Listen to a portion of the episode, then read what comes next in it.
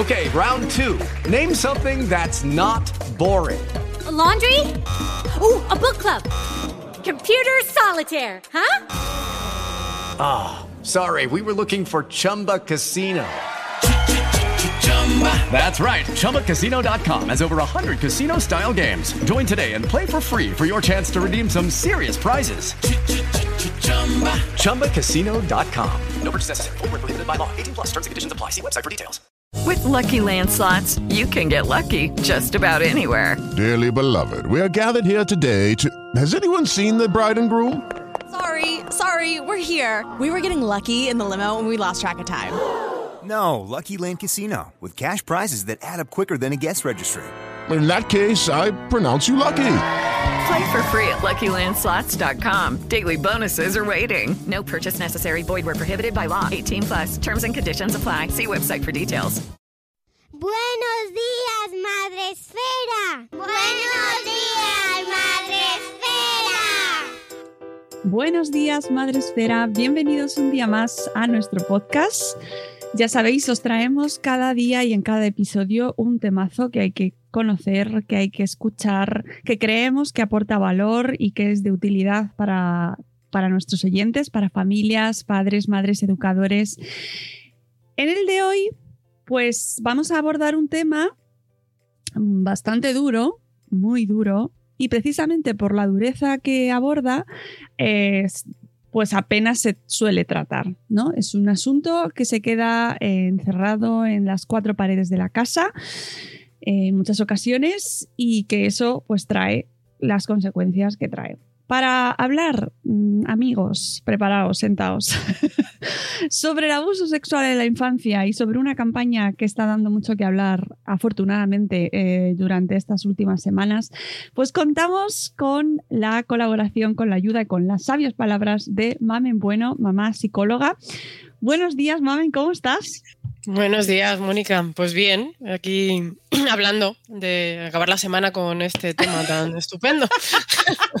Esto saldrá la semana que viene, pero para, para claro, para nosotras, pues eh, qué mejor tema, ¿no? ¿Qué tema más, pues así, eh, de, viernes, de un tema ligerito. Venga, venga, venga, que nos gusta a nosotras ir.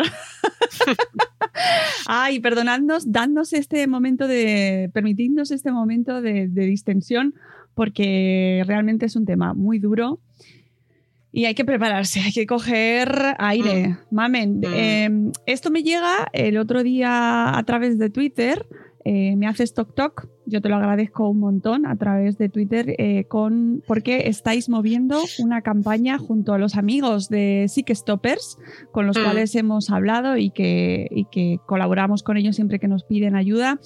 Pues estáis moviendo una campaña que se llama hashtag MeTooIncesto y ya con eso mm. damos una idea así general, ¿no? Sí, eh, bueno, pues la verdad que mm, ha sido, para que no vamos a engañar, una campaña un poco improvisada, sumándonos al movimiento que ha habido en Francia en torno a, la publicación de un libro en el que, bueno, pues han salido a la luz abusos sexuales en la infancia por parte de, pues, de alguien muy importante, de un peso importante político, filosófico y social en Francia. Y bueno, pues como una forma de invitar, de sacar de ese oscurantismo que suelen tener los abusos sexuales en la infancia y que se empiece a hablar. No es tanto como para que la gente cuente su historia con detalles, ¿no? No, tiene sentido tampoco, ni, ni, es el lugar ni el, ni el, ni el medio para hacerlo, ¿no? Pero sí como, una forma de, visibilizar algo tan importante como son los abusos sexuales en la infancia. Y que la mayoría de las veces que ocurren, ocurren por personas cercanas al, ámbito del menor. Ya, mm. es que eso es. Eh, solo ya enunciarlo, yo no sé a los oyentes, pero a mí se me revuelve, se me revuelve todo.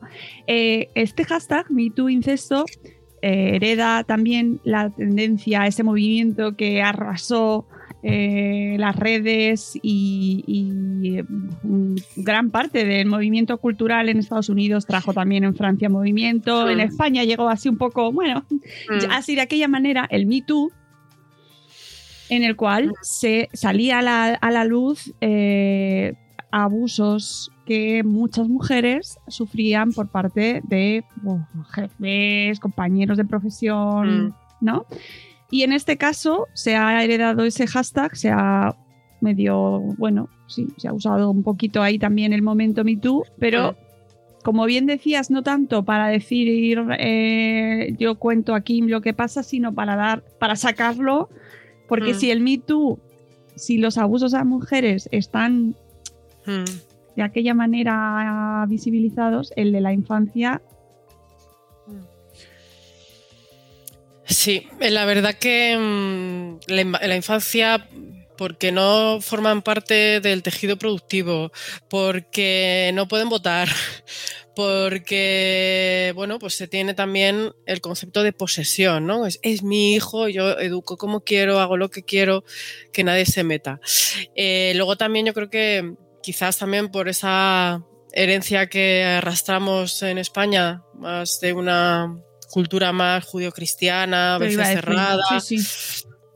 pues se tiende a glorificar muchas veces yo creo que en exceso la familia, ¿no? Y la familia es cierto que puede ser como, como el santuario donde, al, al que volver, donde te sientes apoyado, donde te impulsan, donde, donde te dan a calorcito, pero también puede ser para mucha gente un infierno. Y sobre todo los menores y las mujeres que sufren violencia machista también. Entonces, quizás a lo mejor en España nos está costando un poquito más hablar de estos temas, sacarlos a la luz, eh, por esa concepción de la familia como, como santo santorum. Y la familia, la verdad que tiene su, bueno, muchas aristas, lo que es el concepto de familia y la dinámica familiar. ¿no? Todavía tenemos una, una educación muy estricta de ordeno y mando, eh, afortunadamente está cambiando. Eh, se están introduciendo pues, bueno, más tendencias de crianza respetuosa, tener más al- a los menores en cuenta. Eh, entonces, bueno, pues están cambiando ciertas cosas. Pero todavía el concepto este de familia eh, como lugar de, de culto al que glorificar de como lo mejor, pues bueno, pues yo creo que a veces hay que ponerlo un poquito en cuarentena, porque hay gente que la familia es, es el foco de, de los horrores que al final, mm, bueno, pues llegan a mí a consulta. ¿no? Claro, claro, eso, eso es súper importante. Tú eres psicóloga y trabajas, eh, yo te leo muy Con a menudo, mm. te leo muy Mm. a menudo enfocada en este tema, en el trabajo que luego se hace con adultos por estos abusos en la infancia. Imagino que Mm. tienes que ver de todo Mm. y por eso pre- precisamente trabajas mucho más en esa concienciación, ¿no? De evitar estos, Claro. o- estos abusos Mm. en la infancia. Mm, Sí, porque yo creo que pese a ser un factor que está como muy latente y que, y que acaba siendo eh, despertando de la edad adulta pues bastantes problemas psicológicos y emocionales, pues eh, choca, choca que no se hable tanto, que no se prevenga, que no se tenga tanto en cuenta, porque cada vez hay más estudios de, la relación que hay entre sucesos traumáticos en la infancia, la adolescencia y problemas psic- psicológicos, incluso psiquiátricos en la edad adulta.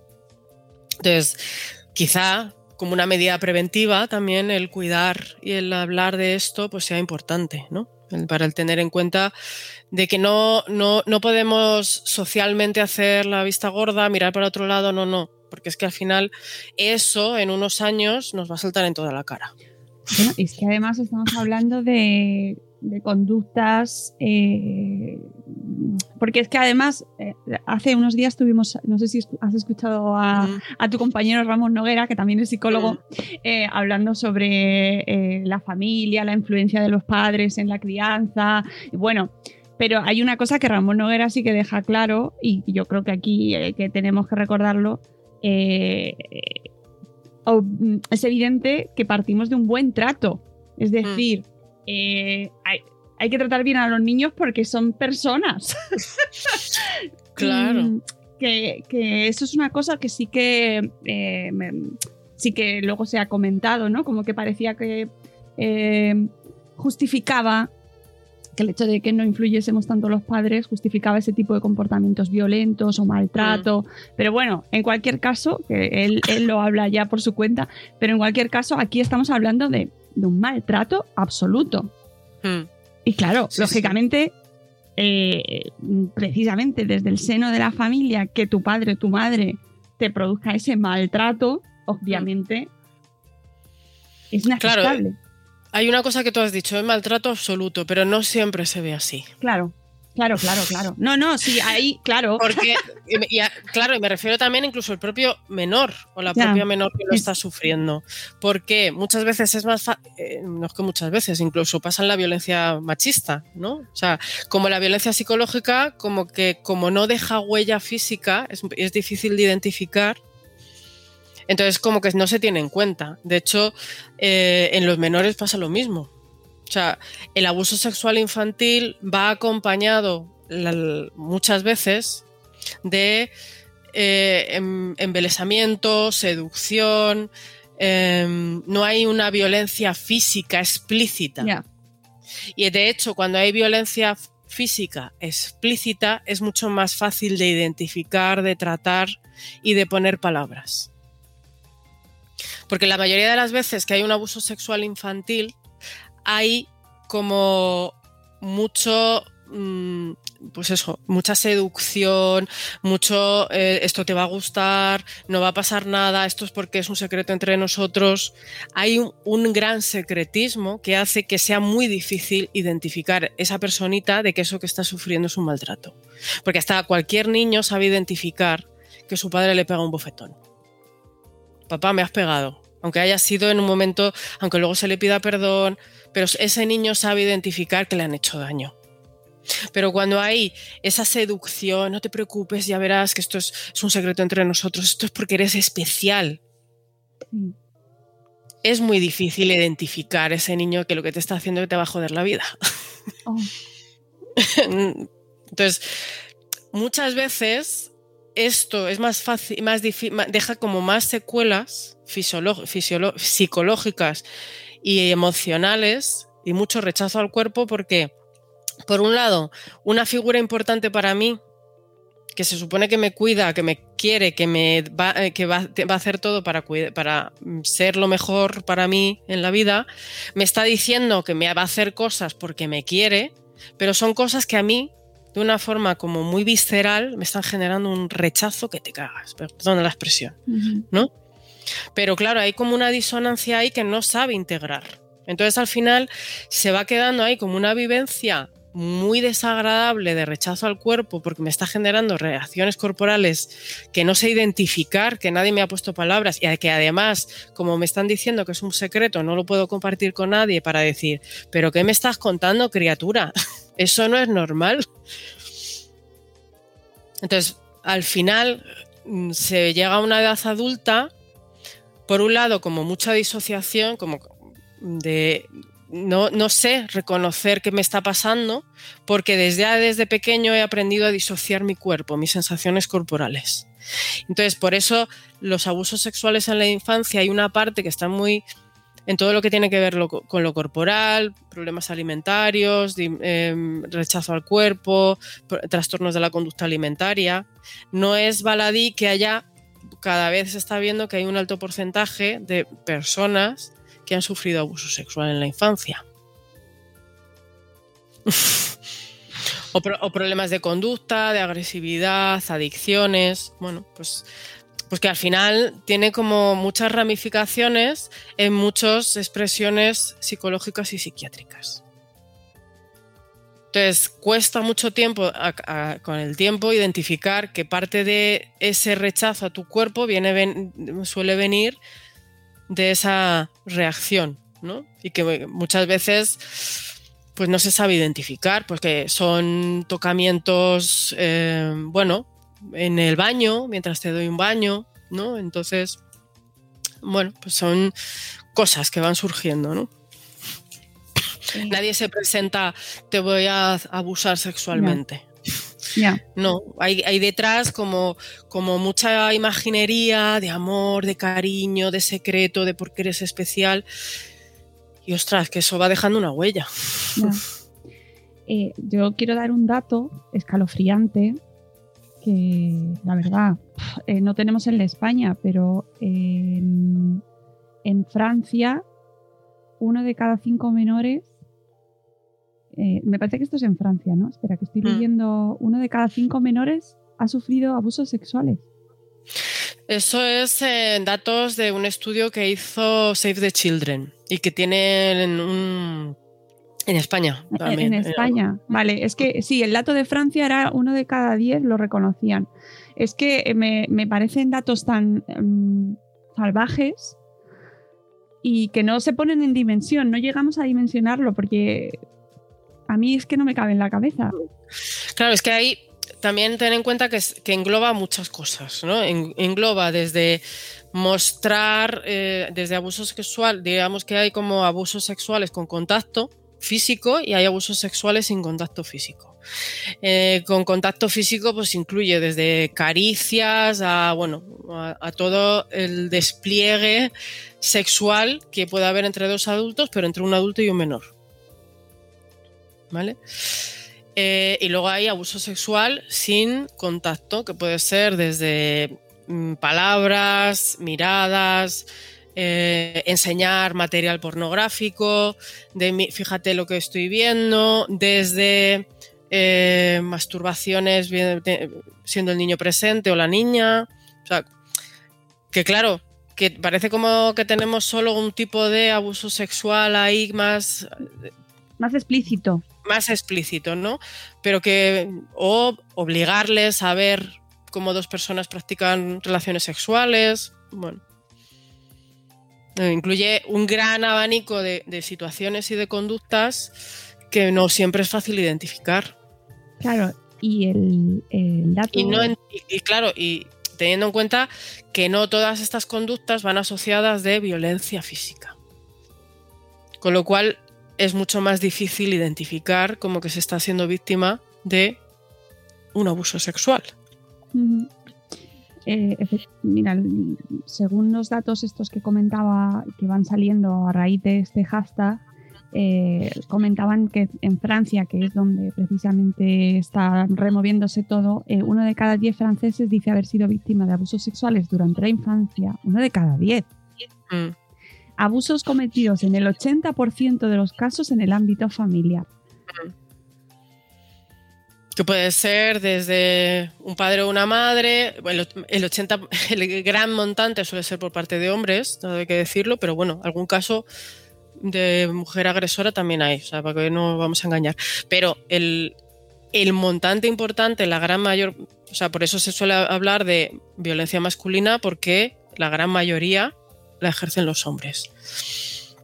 Pero bueno, puede ser desde padrastros, hermanos, eh, tíos, primos, abuelos y diferentes, bueno, profesores particulares que vienen a casa. O sea, bueno, es una, un abanico importante.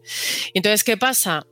¿Por qué genera también a lo mejor mayor impacto? Porque desde muy pequeños les estamos diciendo a, a, a los, a los ten cuidado con los extraños, no te vayas con cualquiera, pero hay una parte que no les protegemos de que el enemigo a veces está en casa.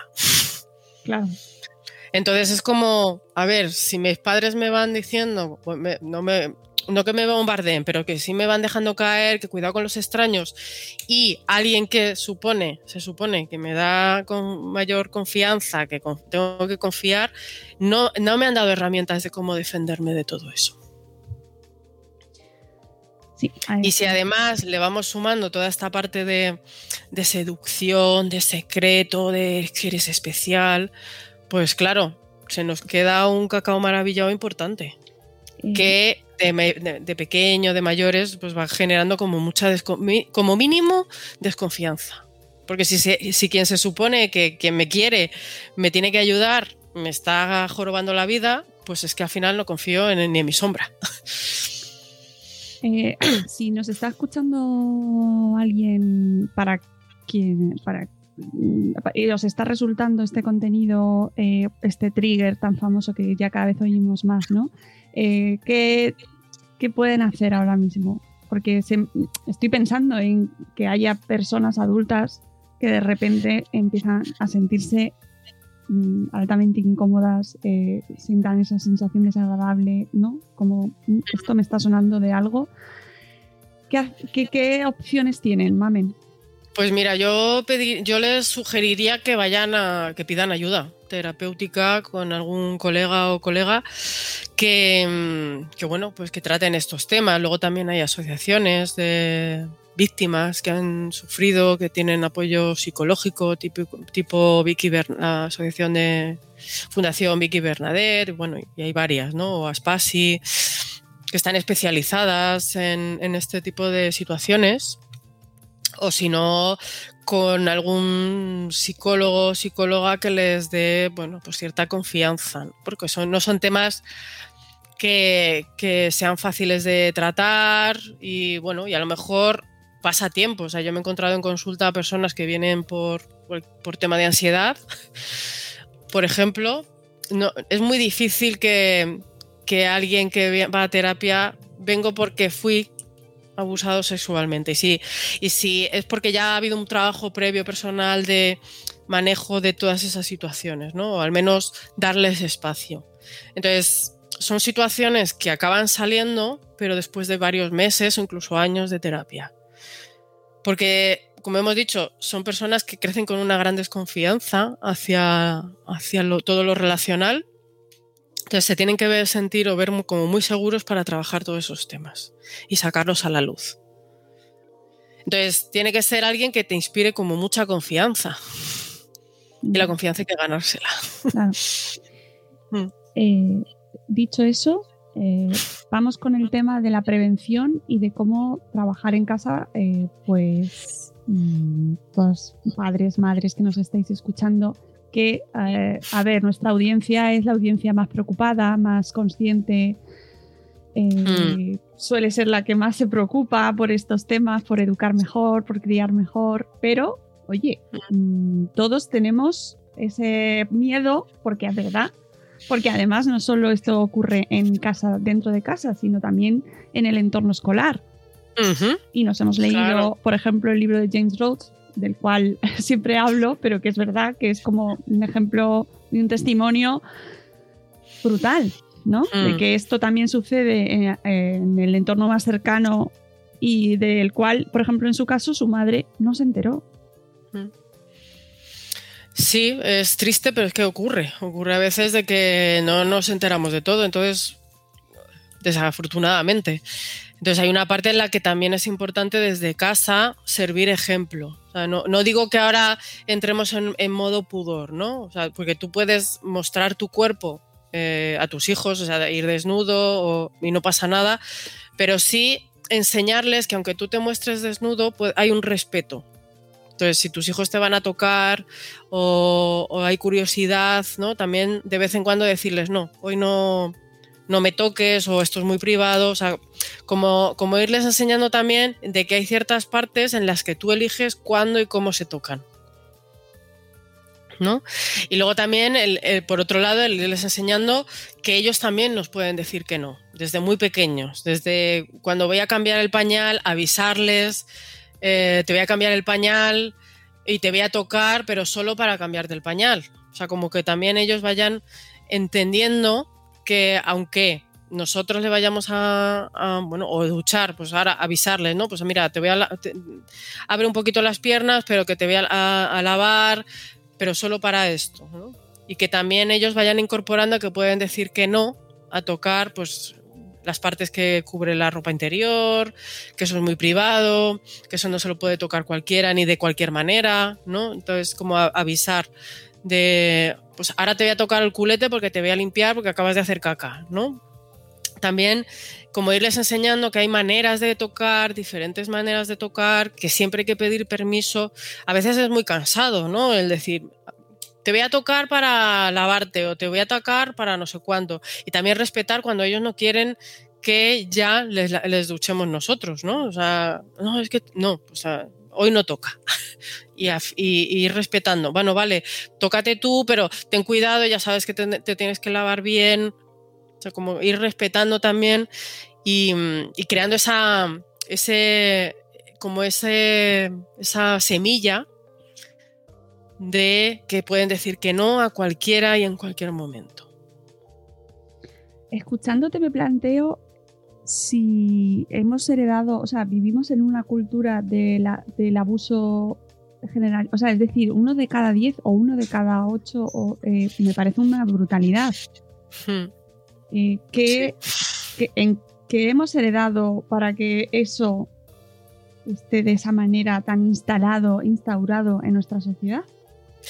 Pues yo creo que hay una parte en la, que ofrecemos a los niños como regalo desde bien pequeños, ¿no? Desde da un beso al abuelo, da un beso y a lo mejor el niño no quiere. Y esa falta de respeto, de respetar, de que ese niño hoy no le apetece dar un beso a su abuelo, por mucha ilusión que le haga el abuelo, abuelo, abuela, o tío, o primo, o a mí mismo, ¿no? O sea, el obligarles a dar besos o abrazos o, o muestras de cariño cuando a ellos no les sale. Entonces también tiene que haber un respeto, ¿no? O, o hacia ellos, desde, desde algo tan básico. Y o, o estamos vis- eh, yo hay una parte en la que me, me- me sorprende ver con qué facilidad se comparten vídeos, fotos de nuestros propios hijos a las redes, de, que no sabes a quién le va a llegar, que ya no hablo de la identidad digital que, y la huella digital que estamos creando estos hijos, ¿no? ¿Cuántas veces hemos visto nosotros fotos de pequeños que de en papel, ¿no? Que nuestros padres han enseñado a tíos y, y ahora lo ves de adulto y dices, Dios mío, ¿por qué enseñas eso si estoy horrible, ¿no? Las sombreras de los años 80, el no sé qué. Y no estamos pidiendo permiso para compartir una foto de nuestro hijo dibujando, que puede ser de algo de lo más eh, neutro, ¿no? Pero no les estamos teniendo en cuenta. Y si no les tenemos en cuenta para compartir una foto a no se sabe quién, pues ya les estamos creando una identidad de falta de poner límites. Entonces, si no respetamos como padres esos límites, pues a lo mejor eh, tenemos que empezar a cuidar más esos límites para crearles también esa identidad de protección de que pueden decir que no Claro, an- ante cierta incomodidad, ante ciertas sensaciones y que nos pueden venir a, a pedir. Ah, y también una medida de protección es que haya mucho diálogo, ¿no? También, cuidar la comunicación y el diálogo. eh, esto que comentabas de las redes, que nadie que nadie haga una relación directa. Es decir, Claro. mm, obviamente no quiere decir que, se- que al compartir imágenes eh, se está buscando eh, No. ese abuso. No, en absoluto. Pero sí que me parece muy interesante por el concepto de privacidad y de intimidad eh, y de posesión ¿no? de los niños, que recordamos que los niños son personas y tienen derecho a su propia, a su intimidad y a su imagen, que- de la cual, sobre la cual decidirán ellos cuando tengan edad para ello y que obviamente antes no había redes sociales y también se daba abuso infantil. Mm, Eso, Sí. eso es así. Mm. Pero es verdad que es otra, es una derivación mm, ¿no? de esta, de este, de esta intra, extranet que nos hemos creado, en la cual los niños salen perjudicados. Eso. Sí, pero sobre todo es esa la, la inercia de no preguntarles y de no tenerlos en cuenta. Claro, ahí está. Sí. O, sea, o de, o de ir en- de visita y entender que tienen que dar besos a Topichichi, aunque no les guste, ¿no? Entonces, ahí ya como que les estamos dando a entender que ellos no pueden decir que no nunca. O que hay situaciones en las que está bien dar besos sin que ellos quieran. Eso, Entonces, eh, eh, pero eso claro. se enfada mucho la gente cuando lo dices. Claro, y no, ¿cómo no van a dar un beso a su abuelo? Lo ideal es que den un beso a su abuelo porque ellos quieren, claro. Y a lo mejor por otro lado también les podemos decir a, nos- a ellos que socialmente está bien visto ir, dar un beso al abuelo porque es una figu- figura importante para ti, pero que ellos entiendan el contexto de por qué está bien dar un beso. Pero no por obligación, sino porque ellos sientan que el abuelo es una persona importante para ellos o que, les o, lo- que también le puedan decir al abuelo, mira, no me apetece dar besos, pero que sepas que te quiero igual. Mm. Sí, sí, el tema de los besos y, del, y de la relación que se establece entre los adultos y los niños eh, eso es un síntoma, o sea, es que está muy, muy, muy, muy instaurado y cómo eh, se les toca sin pedirles permiso, ¿verdad? Desde que son muy pequeños, se les coge, se les lleva, vale, que son críos y es verdad, ellos no tienen esa autonomía, pero démosle un par de vueltas. Claro. Yo, por ejemplo, que, que, colaboro también con la plataforma Criar con Sentido Común, que hay ahí como un chat en el que la gente cuenta, pues ahora con esto del COVID, muchas mamás y muchos papás están contando de cómo gente, la gente es invasiva. O sea, parece como que porque vaya un niño en un carrito, puedes tocarle, decir, hacerle cucamonas, decir, pero señora, o sea, que estamos en COVID, ¿qué hace usted tocando, señora o señor, qué hace usted tocando a mi hijo? O sea, ahora es cuando nos estamos dando cuenta de la invasión que muchas veces están sometidos los niños que antes pasaba desapercibida y que parece que como todo el mundo, ay, qué rico mamá, y tocarle los mofletes, ¿no? Decir, pero a ver, ¿quién eres tú que pasas por ahí? Ya te puede parecer un niño muy rico y a lo mejor, ya no te digo a lo, eh, decir, mirar, ay, qué, qué, gracioso. Bueno, a lo mejor ya mm, estamos traspasando ahí una, un límite, ¿no? Pero, pero, porque ya entraríamos también con el tema de los piropos a las mujeres. Otro, tema. Otro, tema, ¿no? Pero, pero claro, es que esto es muy parecido. Lo que pasa es que parece que como son niños, les podemos decir cualquier cosita a los niños y ya tocarles. Pues mira, ¿no? Claro. Entonces, desde ahí podemos empezar también a crear otro concepto y otra dinámica y otra manera de ver a los niños, que son personitas en miniatura, pero que tienen los mismos derechos y el mismo derecho a su intimidad. Total. Y, y dejaba, o sea, comentabas algo que me parece súper interesante y que hay que rescatar, que es el tema de la comunicación. De mm. hablar con ellos, hablar con ellos y escuchar lo que nos dicen, ¿no?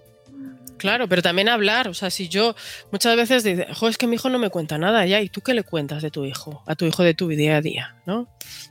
Porque yo muchas veces pregunto a mis hijas de, ¿y qué tal el cole? Y dice, ah, tal, no sé qué. Una vez me dirán más, otra vez me dirán menos. Y también pasan por fases, ¿no? Pero claro, y ellas también me y bueno, ¿y, tú, ¿y tu día qué tal? Pues mi día también ha ido no sé qué, no sé cuánto, me ha pasado no sé cuántos. Entonces, porque muchas veces tenemos en, como que ellos nos tienen que contar a nosotros, pero nosotros a ellos, ¿no? Entonces esto es como, volvemos a, somos ejemplos, somos un modelo a seguir. Entonces, si yo cuento cómo me ha ido mi vida, si mis hijas me escuchan hablar a mi marido de lo que me ha pasado, de que he discutido en el metro, de que me han hecho no sé qué, de que se me han colado en la cola de la pescadería y cómo reacciono, dejo de reaccionar o cómo o si ha habido alguien que me ha dicho un piropo y me ha sentado mal y cómo lo he vivido, ellos también están viviendo un ejemplo de cómo es eso que no solo nos cuenten a nosotros, es que nosotros también les podemos contar a ellos. Y en esa dinámica de cómo me ha ido a mí el día, que se lo cuenta a mi marido y ellas están presentes, que no hay conversaciones de mayores que ellos no pueden escuchar. Que a lo mejor también es bueno que ellos escuchen ciertas cosas. Sí, que, eh, siempre hemos tenido separados esos dos mundos, ¿no? Y, y hablándoles además como con un tono diferente, con ese tonito ahí, ¿no? y el pues perrito y el chiquitito. que bueno, que hay una parte que está bien, que nos reímos todos, que yo también ahora de adulta puedo hacer mucho gracias y tal, pero que, mm, que no nos olvidemos que les estamos modelando, que somos un modelo. Y que un niño tiene que aprender todo, desde cómo atarse los zapatos a cómo manejar su nerviosismo y su ansiedad. Que parece que, que ellos tienen que ahora la regulación emocional, pero pero y muchos cursos y muchos libros, pero, pero claro, ¿cómo le voy a enseñar yo a cómo manejar su ansiedad si yo voy mm, espídica por la vida? Pues hombre, no sé, a lo mejor me lo tengo que empezar a mirar yo como adulto a ver cómo regulo ciertas cosas o, si yo no lloro nunca, pues ¿cómo le voy a decir? No, llorar está bien. Si yo cada vez que lloro me lo trago, y, pues bueno, pues a lo mejor le, le, tengo que enseñar que llorar está bien viéndome llorar. Es que me, estoy riendo porque me estoy acordando de un anuncio que veo, que he visto muchas veces en Instagram y que me dejan patidifusa porque eh, ponen a un niño a hacer un diario de, de, bueno, no sé, de su vida, tal, o, meditación. Y, siempre que lo veo digo, eh, ¿y ¿qué le pasa a ese niño? ¿Por qué le han puesto a hacer ese diario? ¿Y sus padres? ¿Dónde están? ¿Por qué está solo? Eh, ¿Qué hace? Me genera Claro. muchas preguntas ese anuncio. ¿Y ¿Hace falta ponerle a un, a un niño eh, hacer esa tarea? ¿De verdad? Bueno, pues habrá situaciones en las que sí y otras que no, pero claro, ahora hay libros para todo, ¿no? De situación de qué pasa si mi, si mi abuelo está enfermo, qué pasa que no sé qué, pero a lo mejor luego no le llevo a ver a su, a su abuelo que tiene Alzheimer, ¿vale? Entonces, como que a veces estamos recurriendo demasiado a, a artilugios externos cuando lo tenemos en la vida diaria. Pero como adultos, no, no, que no entre. Bueno, o la, o la tesitura esta de llevo a mi hijo a un velatorio o no un velatorio para despedirse de su abuelo. Pero luego le compro un cuento para hab- hablar de la muerte. Mm. Pues no sé, ahí a lo mejor tenemos que empezar a conjugar más, meterles un poquito más en la vida diaria. Claro, y que este niño, si le pasa algo, pues a lo mejor hay que ver lo que le pasa, pero el diario, pues, a- sabes, que como Mm. venderlo en un anuncio de Instagram, que es que como ya nos hemos acostumbrado a que Mm. todo problema tiene una solución que puedes comprar, Mm. ¿sabes? Pues también es verdad que vamos ahí acostumbrándonos a remedios que Mm. no solucionan, es decir, que cubren necesidades que a lo mejor no son las reales. Claro, que a lo mejor tratando todos esos temas con más na- naturalidad en casa, de pues eso, de que estoy haciendo. no, las parece que las madres tenemos. Los padres no les pasa tanto, pero que voy al baño y el niño detrás. ¿No? Eh, Y, y ahí mirándote. Pues. y tú ahí sentado. tiqui, tiqui, tiqui. Pues que a lo mejor también pasa la intimidad empezar, a empezar con esos pequeños detalles. O sea, no pasa nada porque entre al baño. No, es un tema de pudor, que a lo mejor también hay un tema de privacidad, de enseñarles lo que es el concepto de privacidad. Y decir, es que esto es algo privado para mí y en este momento me apetece hacerlo sola. Igual que tú tienes derecho a luego decírmelo a mí. Pero que a veces, muchas veces, no queremos entrar en esos dilemas porque no dejan de ser peliagudos, pero, que el respeto a su intimidad empieza por empezar a, a respetar la nuestra. Claro. Y servirles como ejemplo de cómo decir, no, esto ahora no, o esto sí, o ahora sí porque me apetece, o ahora no porque no me apetece. No es por pudor, o sea, es por enseñarles también el concepto de privacidad. Me parece muy interesante porque además ahora la crianza parece que pasa por la devoción, eh, ¿no? Como oh, mi Mm. tiempo es tuyo, mi presencia es tuya, mi cuerpo es tuyo. eh, y, hay, y, y ya no sabes hasta qué punto, ¿no? Hay muchas Mm. madres que se sienten culpables y exigen ese tiempo a solas, ¿no? Claro, pero ahí ya es como ir sembrando. O sea, es que no, no es algo decir. ¿Y cuándo les hablo de sexualidad a mis hijos? Por ejemplo, hablar de Por sexualidad. ejemplo, ¿no? De sexualidad, pues a lo mejor es que no hace falta hablarles explícitamente a partir de una fecha determinada, sino es que es algo que impregna, es algo transversal.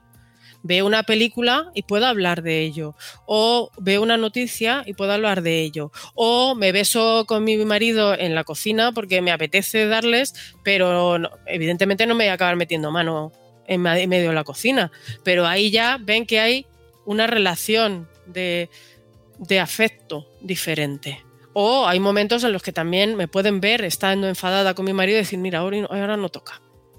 O, discutir con mi marido delante de ellas. Evidentemente hay man- maneras de discutir, ¿no? Pero si luego me ven reconciliarme, o sea, la disparidad de opiniones es buena. Lo que pasa que parece, no, no, que luego no me vean reconciliarme, no, pues es que también, la- si ven una parte, ¿por qué no pueden ver también la otra? Y discutir no es malo, o sea, la disparidad o... Otra cosa es que la discusión ya acabe en violencia, ya es diferente. ¿no? Pero si hay una discusión sana, una disparidad de opiniones y luego hay una reconciliación y nos ven dándonos un beso, no pasa nada. Entonces, que son temas como muy transversales, ¿no? Eh, es que está lleno de temazos todo, todo. Mm. Eh, porque luego también podemos hablar de, de la, de la influencia de la pornografía o no, no lo sé. Eh, Mm. ¿Cómo lo ves? Bueno, ahí, por ejemplo, Ana Plans tiene un libro maravilloso que respeta tu- mi sexualidad, que bueno, yo siempre que me preguntan y sale el tema lo recomiendo muchísimo. Eh, y no sé si habéis hablado con ella también. Todavía no. pero, pero llegará, seguro. Eh, Bueno, pues yo creo que es algo a tener en cuenta. Y mm, bueno, pues la pornografía, yo creo que la pornografía eh, es un mal modelo de sexualidad. Mal modelo, ¿por qué? Porque no se tiene en cuenta, eh, no hay una, ¿cómo diría? Una horizontalidad de relaciones. Hay una relación de poder la mayoría de las veces. El que disfruta es el hombre, la mujer es un mero objeto sexual de satisfacción y, ya no- y eso sin entrar ya a las aberraciones que hay de, de- de- de tipo de pornografía, de material pornográfico pedófilo también. Entonces, bueno, pues ahí ya es un tema como un temazo, ¿no? Y ahí, por ejemplo, pues como tú decías también, los amigos de TikTokers pues están dando también mucho que decir, porque, mm, bueno, para entrar a, por ejemplo, a, a Twitter eh, solo hace falta tener 13 años, me parece que es la edad para poder darte de alta, hacer crear una cuenta, y hay mucho material pedófilo, pornográfico, circulando por a través de Twitter. Entonces, estás generando también un modelo de relación pues muy, muy, muy, muy dañino también, sobre todo para el tema de las mujeres y a los hombres también, porque a los hombres les está generando un modelo de sexualidad también muy irreal. No mantener, eh, les está generando a muchos chavales mucha, mucha inseguridad, porque mantener una erección durante dos horas pues es muy difícil también.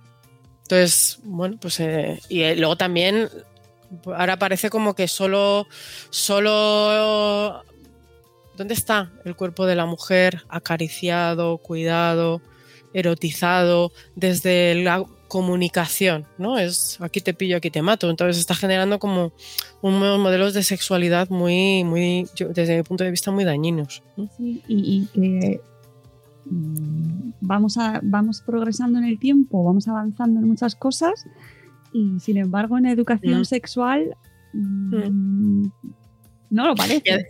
Claro, y sobre todo también que estamos delegando que aprendan sexualidad a través del porno. Y es muy desagradable. Sí, eh, tengo pendiente y la tendremos pronto, no sé exactamente cuándo, la entrevista con José Luis Gar- García, ¿es? ¿No? Sí, Mm. José Luis García, que estuvo aquí ya en una ocasión eh, hablando con nosotros porque él se dedica a divulgar en Twitter y a hablar un Mm. montón sobre este tema y ha publicado un libro precisamente sobre pornografía, eh, la pornografía que ven nuestros hijos. eh, Mm. sí, los vuestros también, que nos estáis escuchando. No, pero el mío tiene dos años. Bueno, todavía no, entonces. Pero está por todas partes. Está por todas partes. Es decir, Es que está un golpe de clic. está en Twitter. Yo me sorprendí muchísimo la primera vez que, me- que lo vi, mamen, porque me caí como de, ¿eh? ¿qué es esto? De repente saltó ahí y fue como, pero es que es directo. O sea, eh, está ahí con todo el mundo. Sí. Sí, sí, o sea, es, es de acceso público. Total, totalmente público. Y, y- y val- o sea, y, por, y TikTok, por ejemplo, pues también está introduciendo un montón de, de ruido ahí, de, de- de- de perfiles tóxicos. eh, de- mm, bueno, es que yo sobre TikTok tengo una opinión nefasta, la verdad. ¿Qué te voy a decir? Pero es verdad que en Twitter, que es mi- una de mis redes preferidas, mi red preferida, me da muchísima pena Mm, como, oye, nada, que no pasa nada. Nada, no hay filtro, no hay filtro ni. Ni. Bueno, pues es que es así. Luego encima. Que aun sin querer, aunque no, entra, no tengan cuenta de Twitter, no tengan nada. eh, es que está a golpe de. cualquier- estás buscando te, te, te salta un banner de. de. yo qué sé, de un. de un. de un sitio de citas, ¿no? De pornografía, de...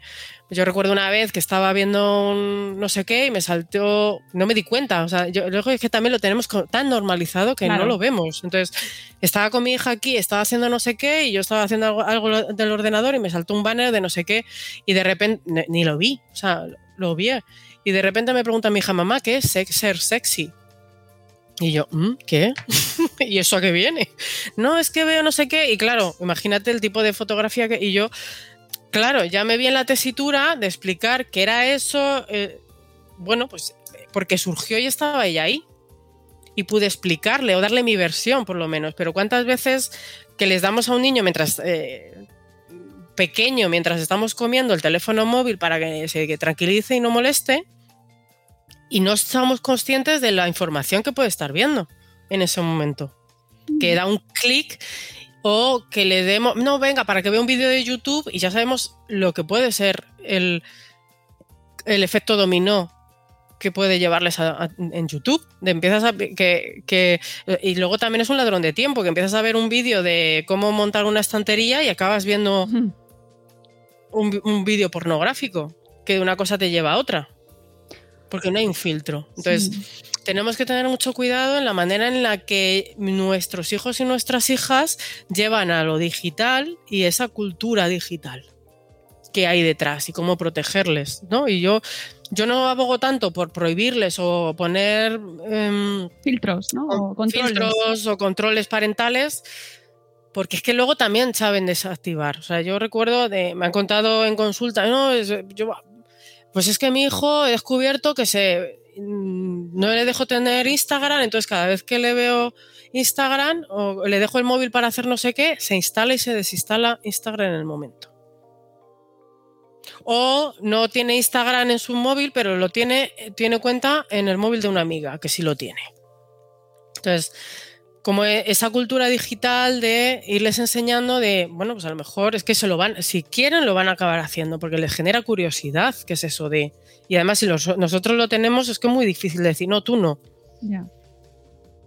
Pues no decir, mira, pues yo tengo Instagram por esto, porque es una cuenta eh, profesional, mira lo que comparto y mi- mira la diferencia con este tipo de cuentas, qué te hacen sentir, ¿no? O, o que te están vendiendo un cuerpo perfecto poses, pues y también decirles, bueno, es que esa posi- pose es que es muy antinatural Esas y que no deja y que no deja de ser una fotografía de toda una vida.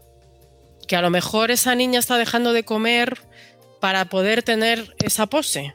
Entonces eso también es peligroso. Entonces, bueno, pues eh, nos estamos hablando Ya, de ya. mil temas es que que, como madre me preocupan también. es que está muy conectado todo, pero bueno, eh, retomando el núcleo y el tema central, eh, sí que querría ir un poco cerrando con las Mm. claves principales para que nuestra audiencia, pues, bueno, mm, esté atenta o qué señales tener en cuenta para, para tener en casa, ¿no? Para protegernos, para proteger a Bueno. nuestros hijos.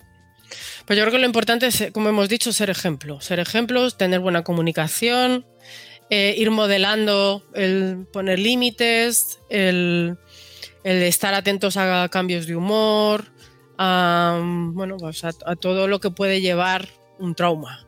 Vaya.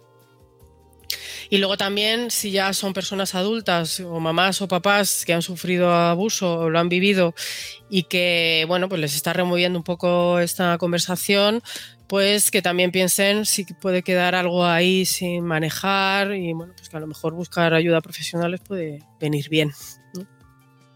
Mm. Eh, sobre, yo recomiendo siempre sobre este tema el perfil de Mami Salva en Instagram, que. Carola ahí hace una labor. Brutal de visibilización, habla un montón sobre este tema y de verdad comparte unos tips también. A mí me gusta Mm. mucho porque es verdad que habla sobre un tema que no que se quiere hablar, mamen, es que no se quiere hablar sobre este tema. Yo sé que habrá gente hablar. que vea el título en el nombre y dirá, uh, Uf, no entro. Mira, Uf, tengo me va a yo- remover mucho. ¿sabes? Sí, sí, estoy yo como para incesto, ¿sabes? Hasta luego. Claro. Y pero es que incluso entre los mismos profesionales de la psicología, hay ahora un montón de podcasts de psicología, de no sé qué, y en muy pocos es un tema que sale. ¿Por qué?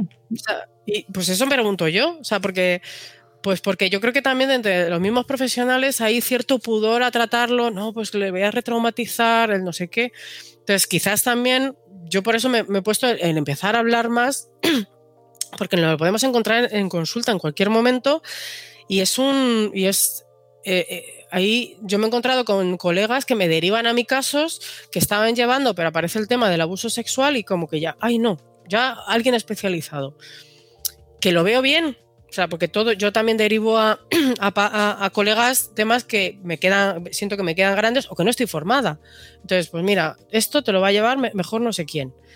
Pero, pero también ver, hay que ver cómo derivar y cuándo derivar. Porque tú imagínate, todo, vamos arrastrando un secretismo como adulto, ¿no? O como niño que no me he puesto en confianza y de repente me siento en confianza con mi, con mi profesional y se lo digo y me dice, no, no, yo no, a otro profesional. Sí, sí. Hostia, es que... Qué heavy, pues, ¿no? Es, es verdad que heavy lo que me ha pasado, que fíjate, que trauma y a lo mejor que no todo abuso sexual tiene que derivar en un problema psicológico, ¿vale? Fantástico, También hay una parte ahí a tener en cuenta. Entonces, que a lo mejor, sin, sabiendo unos mínimos de formas de trabajar estos temas, a lo mejor no hay hace falta derivar, porque a lo mejor no hay que entrar en detalles para trabajar los efectos que ha tenido, porque a lo mejor hay que trabajar más con toda esa, con la desconfianza que te ha generado, con el rechazo al cuerpo que te ha generado, y no, no hace falta entrar a escudriñar qué ha pasado en el pasado, sino hay que trabajar los efectos que ha pasado. Entonces, pues animo también a los colegas y que tengan podcast de psicología a empezar a hablar de estos temas, que no es tanto hablar del qué ha pasado, cómo bucear en el pasado, que a lo mejor no hace falta bucear en el pasado para trabajar los efectos que ha tenido eso en, la edad adulta. Qué bueno, claro, claro, yo no lo había pensado, pero es verdad que si te abres ya llegas a esa conclusión que te ha costado como meses encontrarlo y de repente la persona en la que confías te pone cara de ¡Ah! Dios mío, esto no lo puedo tratar yo. Pues como que mm, lo haces Mm. mayor, ¿no? El problema. Claro. Mm. Qué interesante. Eh, yo recomiendo a la gente que nos escucha un libro súper interesante y súper duro también, tengo que decir lo que es El consentimiento de Vanessa Springer. Spring, Springor? Spring, espera, Mm. Vanessa Springora, Mm. también francés, porque los amigos, los amigos franceses nos están trayendo Mucha. mucho movimiento. Bueno, ese libro es, Mm. no sé si lo has leído, Mamen. No. Lo tengo en la P de pendientes. Que... Pues es que está ahí de- sobre esa cuestión, Mm. porque ya eh, la autora eh, narra su episodio eh, con un famosísimo escritor francés, Mm. además un tipo real, ¿eh? O sea, eh, y cómo mantuvo una relación con él, eh, pues no sé si ya tendría 14, 13, bueno, muy Mm. joven, con el beneplácito de la madre y el consentimiento de la madre y lo que ha supuesto para ella y cómo al contarlo, eh, por supuesto, mm, eh, la culpable fue ella siendo menor Mm. O incluso después cuando lo ha contado ya mayor, pero eh, cómo se ha protegido durante la historia, ¿no? Al hombre que tenía derecho, porque tener, porque no olvidemos que es que tener relaciones sexuales con menores mm, es delito no, de- no desde hace mucho tiempo. Ya. Y que hay mucha gente que todavía sigue pensando que, bueno, sería daría para otro tema. Y yo creo que vamos Claro, a ir Claro, pero, pero bueno, al final es muy interesante sacar esos Mm. temas porque levantan las alfombras. Sí, Y, y es que eh, es que hace mucha falta hab- hablar Sí. de eso, ¿no? Y, y que las mujeres, eh, perdón, pero es que, es así, que de repente eh, toma- tomemos conciencia de lo que ha supuesto siglos y siglos de consentimiento, de, de abusos, y que Mm. eso está trasladado a la infancia de una manera brutal. ¿no? Mm. Pues y que nos lo replanteemos de cara a nuestras próximas, o sea, a nuestros hijos. O sea, es que sí. Mm. está todo relacionado. Yo sé que Está habrá quien- todo muy- Habrá quien no lo vea así, pero yo creo que está muy relacionado con, con, con todo el sistema patriarcal en el que lo masculino adulto es primordial, luego va lo femenino y por último los niños. lugar lo- los niños, ¿no? Entonces, como que hay que empezar a mover estructuras y horizontalizar todo un poquito más. Claro, y que no se, que el hombre no tiene derecho a eh, tener sexo mm, y nosotros estamos obligadas a dárselo. ¿Vale? Mm. Y que Afortunadamente no somos bonobos, somos una especie evo- eh, supuestamente pues, evolucionada. supuestamente, supuestamente, porque luego ves datos y dices, pues no sé, no sé. no, no mucho. En fin, que me encanta a mí hablar de estos temas, aunque me cuesta porque es muy doloroso, pero realmente creo que es que es muy necesario y, y Sí. empiezas a tirar de un lado y del otro y amigos, yo no sé vosotros, pero yo veo ahí un montón de que- relaciones y de, de manifestaciones en nuestro día a día que nos dicen que hay cosas que tenemos que mover. Que tenemos que mover. Así que bueno, Muchas Mamen, gracias. Nada, Un a placer. ti, a ti. encanta. seguiría hablando y hablando, pero Bueno, ya Pero lo- le daremos más otra, en otra ocasión seguro porque, madre mía, esto tenemos mucho trabajo por hacer. Pero mil Mm. gracias por, por tu trabajo. Podéis seguir a Mamen eh, pues en sus redes sociales, por ejemplo, en Twitter, que lo tenía aquí delante como mamá psicóloga, ¿vale? Mamá guion mamá guión- psicóloga, ¿vale? psicóloga, guion bajo. Guión bajo. Espérate, lo voy, a, lo voy a comprobar. Sí, es guion bajo. Sí, sí, Vale. te tengo delante. Ahí. Mamá guion bajo psicóloga. Y en, en Instagram es todo junto, mamá psicóloga. Muy bien. Pues, eh, y además tienes blog. eh, así Sí, también. lo que pasa es que lo tengo muy abandonadito. Eso te iba a decir, ¿eh? Porque no me da la vida para más. Pero bueno, me podéis seguir en las redes sociales, en Criar con Sentido Común, en presencial en el Centro Terapéutico Gastambide 17 en Madrid. Y bueno, pues eh, donde me llaman, por ejemplo, y aquí. Una maravilla contar contigo y eh, gracias por, por todo tu trabajo y tu divulgación y nos seguimos leyendo, Mamen. Igualmente. A Besito. todos, un beso enorme y a todos los que nos estáis escuchando, gracias por haber llegado hasta aquí, gracias por acompañarnos en estos programas que yo sé que últimamente os estoy trayendo unos temas que de verdad llegáis hasta el final y es como, por favor. Gracias por hacer estos esfuerzos, porque luego siempre me viene una reflexión ahí de- después, que yo espero que me la hagáis en los comentarios. Contadnos, contadnos cosas, contadnos qué pensáis y, y cómo lo veis y qué, qué- qué se puede hacer para, para cambiar las cosas, ¿vale? Os esperamos ahí en, con todas nuestras redes y volvemos muy pronto en un nuevo episodio de Buenos Días, Madresfera. Hasta luego, Mariano. Adiós.